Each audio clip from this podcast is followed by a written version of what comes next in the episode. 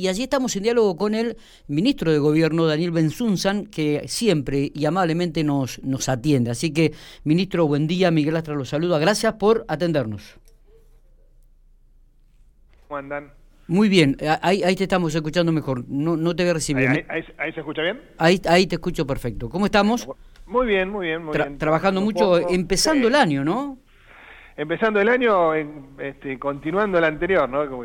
este, porque realmente la, toda la situación, bueno, este, que, que nos está tocando vivirse hace muchos meses, es como que no, no ha habido un corte de fin de año y parece que, que todo sigue. Exactamente, pero, pero, siempre hay una expectativa nueva. Sí, no, desde ya la verdad que, eh, bueno, desde, desde el gobierno provincial, tratando de, de, llevar adelante toda la gestión, las diferentes áreas, viendo a ver, bueno, eh, que cómo, cómo podemos proyectar este año, que tenemos, como bien vos decías, la esperanza de que sea totalmente diferente al anterior y que realmente podamos plasmar en la gestión todos los proyectos que, tuvimos al inicio de esta gestión en el, eh, en el año pasado. Totalmente. Eh, Daniel, eh, antes de, también te voy a preguntar por esto, ¿no? De los proyectos que quedaron truncos por lo del 2020, por la pandemia, y que de repente eran significativos e importantes para la provincia de La Pampa en, lo que tiene que ver con el Ministerio de Gobierno. Digo, pero vamos a meternos en, un tema que eh, está este, al día de hoy, que aparentemente habría novedades en el curso de la mañana, y que tiene que ver con el reclamo de los gastronómicos. Este, si mal no tengo entendido, la Subsecretaría de Trabajo depende de tu ministerio. No, eh, no, no, eh, es la Secretaría, es una Secretaría de Estado. Ah, bien, eh, bien. Está a cargo Marcelo Pedontá, es la Secretaría de Trabajo, es un, una Secretaría de Estado directamente a cargo de, Marcelo. Está. sí, y, debe estar en estos momentos, creo que a, partir de las nueve. Bien, ¿cómo, cómo tomaron el, este reclamo de los gastronómicos desde Mirá, a ver, por un lado es, eh, es una de las actividades que obviamente por, por las características propias que tiene la actividad fueron de, eh, eh, las que menos desarrollo pudo tener a lo largo del año pasado por el hecho de que aglutina gente, el tema de, de los locales donde obviamente hay que reducir la cantidad de personas que puedan concurrir, el distanciamiento entre mesas, bueno, obviamente que es un sector que se ha visto eh, castigado por, por las consecuencias de la pandemia que estamos viviendo, como otros tantos, pero bueno, eh, ha sido, digamos, de los, de, los últimos en poder recomponer la situación por el tipo de actividad que, realizan. Eh, obviamente que es el gobierno policial y también del gobierno nacional siempre se le ha dado ayudas desde lo, el gobierno nacional con los ATP, de, acuerdo a la cantidad de empleados que tenían, el gobierno de la provincia de La Pampa también con eh, eh, créditos a través del Banco Pampa tasa cero, también eh, algunas ayudas que ha recibido obviamente por, por la cantidad de empleados que tienen, las, las diferentes promociones del Banco Pampa para alentar el comercio, el consumo, y obviamente que las medidas que desde el día uno se tomó en el gobierno provincial han sido en línea, primero, con las disposiciones nacionales que, que, emitía el Gobierno Nacional y después teniendo en cuenta, como, como, lo hemos charlado muchas veces, la situación sanitaria de la provincia de La Pampa. Y gracias a eso fue también que eh, durante todo el año La Pampa fue una de las primeras provincias que fue eh, habilitando las diferentes actividades económicas, que era ese fino y difícil equilibrio que había que hacer entre eh, cuidar la salud de los pampeanos y también hacer equilibrio con la economía provincial para que, bueno, poder mantener las fuentes de trabajo, poder mantener los comercios, las empresas, las industrias. el, eh, como siempre decimos nosotros, a ver, el, el, campo nunca dejó de trabajar, la industria nunca dejó de trabajar en la provincia de La Pampa, y lo que es la, la, pequeña y mediana empresa los, y los comerciantes, siempre fuimos tratando de, eh, ni bien veíamos que la situación sanitaria así lo permitía, eh, ir habilitando diferentes actividades para poder recomponer esta situación de los comerciantes obviamente que no entendemos, en, el marco de la reunión, más allá, creo que va la discusión del horario, sí. Eh, creo que tampoco es la de fondo, la realidad también es que la situación económica que vive el país, y de la cual La Pampa no es ajeno, también es compleja. Eh, posiblemente la, la, situación financiera que tengan muchos comercios tampoco es que se van a ver mejorada por una hora más o una hora menos de actividad comercial. Eh, obviamente que se está estudiando, se aceptan todo el tipo de propuestas y se están analizando y seguramente se, llegará a un entendimiento entre, eh, los representantes de los comercios, en este caso de los gastronómicos, y, y, los del gobierno provincial, como para... Eh, ¿Crees que se ha politizado el tema? Sí, ¿También, lamentablemente sí. Mira, yo veo al principio de la pandemia realmente el acompañamiento en general a nivel nacional de, los diferentes sectores políticos fue en darle un apoyo al gobierno nacional en cuanto a cómo venía manejando la situación. Creo que a partir de, la, de mitad del año pasado hubo un quiebre, pero de la situación política, que tal vez no fue la provincia de La Pampa, porque yo debo reconocer que los diputados provinciales de la oposición, en su mayoría, no todos, pero en su gran mayoría, eh, siempre han apoyado las medidas sanitarias que tomó el gobierno de la provincia de La Pampa. Eh, después, bueno, ya llegando a fin de año hubo algunas cuestiones que se politizaron eh, respecto de eh, abran la Pampa, por ah, ejemplo. Eso fue uno, después abran las escuelas, eh, digamos, pero eran cosas que eran lógico que iban a ir sucediendo en el tiempo, pero que un sector de la oposición política las tomó mm, como para, lamentablemente entiendo yo, tomar algún reto político de una situación que me parece que tenemos que dejar de lado la política eh, en ese sentido, sino que tenemos que trabajar, la política tiene que trabajar todos juntos para ver cómo llegamos a la mejor solución posible sin, sin hacer ningún tipo de trastadas. Creo que eh, concretamente, me parece que en la localidad de Piga, ayer vino los concejales de la oposición a, darle un petitorio al gobernador en el cual este, algunas manifestaciones que yo creo que no, no, no fueron de las más convenientes, sobre todo que ya había un diálogo desde la semana pasada entre eh, los comercios y, el gobierno provincial a través de la Secretaría de Trabajo. Entonces ya se venía trabajando, se venía charlando. Eh, yo creo que, bueno, esperemos llegar a buen puerto, seguramente ah, veremos el tema de los horarios, eh, veremos qué posibilidades hay del gobierno provincial de también de seguir dando alguna ayuda financiera o económica a aquellos comercios que se han visto perjudicados por esta situación, que como te decía recién, ya se lo venía dando, seguiremos viendo a ver este, cómo, cómo sigue esta situación. Eh, pero bueno, que a ver, los vecinos de Pico y los vecinos de toda la provincia que se queden tranquilos, que el gobierno de la provincia de La Pampa sigue trabajando como siempre, pensando en los pampeanos, pensando en la salud de los pampeanos. Me parece que hoy la situación que tenemos nosotros eh, ha sido gracias al esfuerzo de todos los pampeanos durante todo este año y es buena. Hoy está la mayoría de la actividad, eh, por no decir su totalidad, casi trabajando. Eh, obviamente no no es la no es la misma manera de hace dos años atrás, pero nada es igual. O sea, a partir de marzo del año pasado el mundo cambió. digo, ¿Hay un registro de la cantidad de, de, personas que ingresaron a La Pampa después de...? Ah. Sí, sí, sí, sí. No, no te lo sabría decir en este momento, pero está como hay que eh, emitir, digamos, un, una declaración jurada a toda que ingresa a la provincia de La Pampa, simplemente para eh, determinar la trazabilidad de esa persona en caso de que obviamente eh, luego sea... ¿Superó las expectativas, Daniel, que tenían ustedes o...? Mira, fue muy grande el ingreso que hubo eh, a partir del fin de semana largo del 8 de, diciembre del año pasado, eh, que fue ese, primer fin de semana largo en donde eh, se pudo entrar y salir de la provincia por cuestiones sociales. Hasta ese momento era el libre tránsito era por cuestiones de actividad económica o esenciales, se abrió al resto de las actividades sociales. Hubo mm, una gran cantidad de personas que salieron de la provincia, o sea, pampeanos que salieron y volvieron, o personas que entraron a la provincia de La Pampa y, se volvieron a ir. Sumado a la fiesta, fue ese gran pico de contagio que tuvimos, esa es una realidad. Eh, y... Eh, digamos que, que es, eh, nosotros los primeros días de diciembre, perdón, los primeros días de enero, finales de diciembre, tuvimos pico de casi 400 casos positivos por día.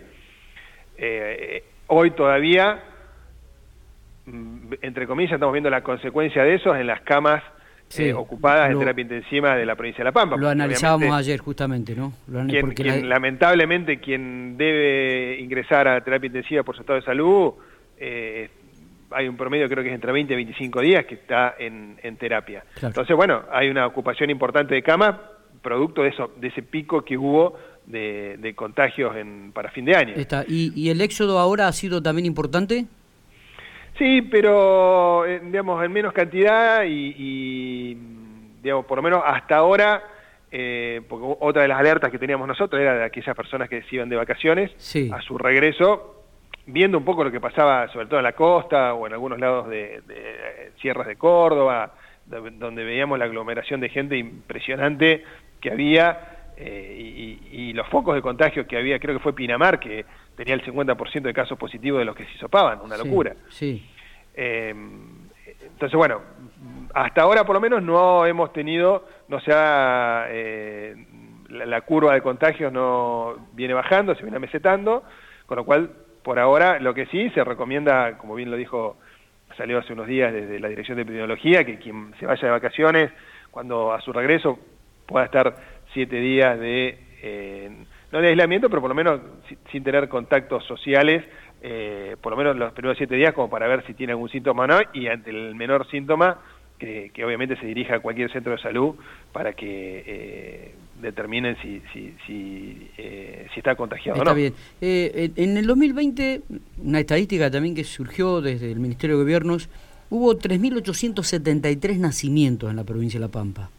Eh, ¿Cuántas personas fallecieron en relación al 2019? ¿Se incrementó la cantidad de, de, muertes? Fue eh, muy parecido. Eh, alrededor de 2.700 defunciones hubo en 2020 y en el 2019 creo que hubo 2.650, una cosa así. Muy, es muy similar el número de fallecidos entre 2019 y 2020, de acuerdo obviamente a las actas de función que, tenemos nosotros en, en, la Dirección General del Registro Civil. Claro. Eh, el dato de pico, por ejemplo, eh, en 2019 hubo casi 700 fallecimientos eh, y 2020 670, 675, con lo cual fue bastante similar entre uno y otro. Está bien, está bien, porque uno viste prevé con esto de la pandemia la cantidad de fallecimientos que se dieron prácticamente en los últimos tres meses del 2020, ¿no? Donde comenzó ahí a, incrementarse el número, uno pensaba que el aumento o el, o el, o el número podría ser mayor este, a lo que se venían registrando en años anteriores y evidentemente hay eh, una, una... También, obviamente, no, no, no te lo podría dar estadísticamente al dato, pero lo que se vivió el año pasado, eh, nosotros tuvimos, sobre todo a partir del aislamiento del obligatorio de, a partir de marzo, que duró varios meses, no hubo accidentes de tránsito, con lo cual gracias a eso no hubo ningún fallecimiento o, no hubo muy poco eh, muertes por, por accidentes de tránsito, mm, enfermedades eh, respiratorias que por ahí en su momento que, en un año normal también tenían fallecimiento, eh, no hubo por, por los cuidados que tuvimos todos, del barbijo, del distanciamiento, de no salir, eh, no, no hubo la cantidad de, enfermedades respiratorias de otros años, el año pasado no hubo. Está, sí, pero eh, viste yo, que... Yo tengo un caso, un caso personal que me pasó a mí, yo, yo en el 2019, yo tenía un, tengo un, un hijo, cumplió un año y le agarró bronquiolitis y tuvo una semana internado en el Mola y, la terapia intensiva de pediatría en Mola estaba explotada de chicos con este con problemas respiratorios y el año pasado no hubo ninguno. Claro. Eh, eso te da la pauta de los cuidados a los que nos vimos obligados a tener también ayudó a esa otra parte a no tener ese tipo de enfermedades y que por ahí lamentablemente eh, llegaban a, a, algunos al fallecimiento. Sí, totalmente. Pero viste que en los últimos tres meses decía que hubo una casi explosión, ¿no? De, comenzar a, tener registro de, gente que moría por con coronavirus este, para, para evitar la palabra. Lamentablemente, lamentablemente fue se incrementó, obviamente, y, pero bueno, si, si lo vamos al promedio anual vemos que no hubo una, una gran diferencia entre el 2019 y el 2020. Eh, eh, el número exacto no lo tenés del 2020, ¿no? ¿O es 2.700? Mm, de funciones totales 2020 2.700. 2019... Perfecto, 2.650. 2.644. 2.644. Aquí están pasando Pico, 2019, 696. 2020, 673. Y si querés tengo datos entre masculino y femenino. Eh, muy bien, si ya que estamos, así 2019, podemos tener una notita bien completa, Daniel. 2019, 370 fallecimientos masculinos y, 2000, eh, y 326 femeninos. Bien. Y 2020, 344 masculinos y 329 femeninos. Esto en la localidad de General Pico. Está. Eh, ¿Cuándo se traslada el registro civil o el juzgado de paz al nuevo edificio aquí en General Pico, Daniel? Mira, nos está faltando el tema del mobiliario, que bueno, está un poquitito atrasado la licitación por, toda esta situación también, pero ni bien esté eh, digamos, en condiciones internas, digamos, de, de, infraestructura del, de las oficinas, se estará haciendo el, el traslado de manera inmediata. Nosotros, yo calculo que en el mes de marzo deberíamos estar ya eh, en el nuevo edificio. Está bien. Eh, Daniel, viste que habitualmente cuando se hace algún censo, eh, una, una de las figuras que aparentemente y, siempre generalmente se presentan es la pirámide de las edades. La provincia de La Pampa tiende a tener este, a crecer en la, en la edad de jóvenes. Eh, comenzamos ya a vislumbrar este, que comienzan a prevalecer la edad este, de mayores. ¿Cómo, cómo, viene esa pirámide eh, si se puede saber y ustedes manejan esa información en la provincia de La Pampa eh, mira mm, tendría que tener bien los datos estadísticos del, para tener los últimos 10 años por lo menos para tener un, un rigor científico, si se quiere, de, eh, de la cantidad de, jóvenes, o si hay más jóvenes o no eh, residiendo en la, en la, provincia de La Pampa. Yo creo que, eh, te, podría pasar después bien el dato, pero me parece que hemos tenido siempre un promedio ascendente en cantidad de jóvenes en, en, la provincia de La Pampa. Yo creo que hoy tenemos una eh, un sector de la sociedad de los jóvenes que, permanece en la provincia de La Pampa. Está bien, está bien. Mm, mm, vos sabés que los oyentes, cuando estaba escuchando los datos, parece mentira, ¿no? Lo que te iba, lo que te iba a marcar de fallecimientos, eh, me dicen, ¿tienen datos de anteriores al 2019?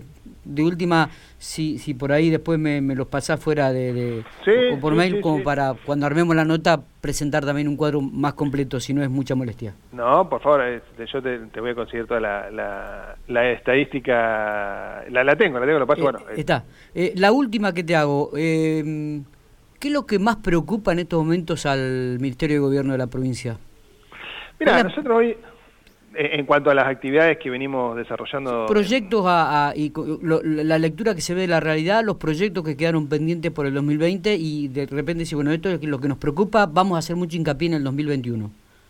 Mira, nosotros el 2000, como a todos, ¿no? Sí. El año pasado nos eh, nosotros ya en la gestión anterior veníamos apuntando mucho a lo que era la, digitalización de toda la documentación que tenemos, sobre todo en los registros públicos, que es donde hay mayor, el, el registro civil, todas las que es acta de nacimiento, de funciones, casamiento y demás, el, registro de la propiedad inmueble, todo lo que es eh, el, trámite escriturario, eh, personas jurídicas que tenemos expedientes de asociaciones civiles, clubes desde hace, desde, desde que se inició la, que, empezó la provincia, de que se eh, que realmente tiene una historia muy rica.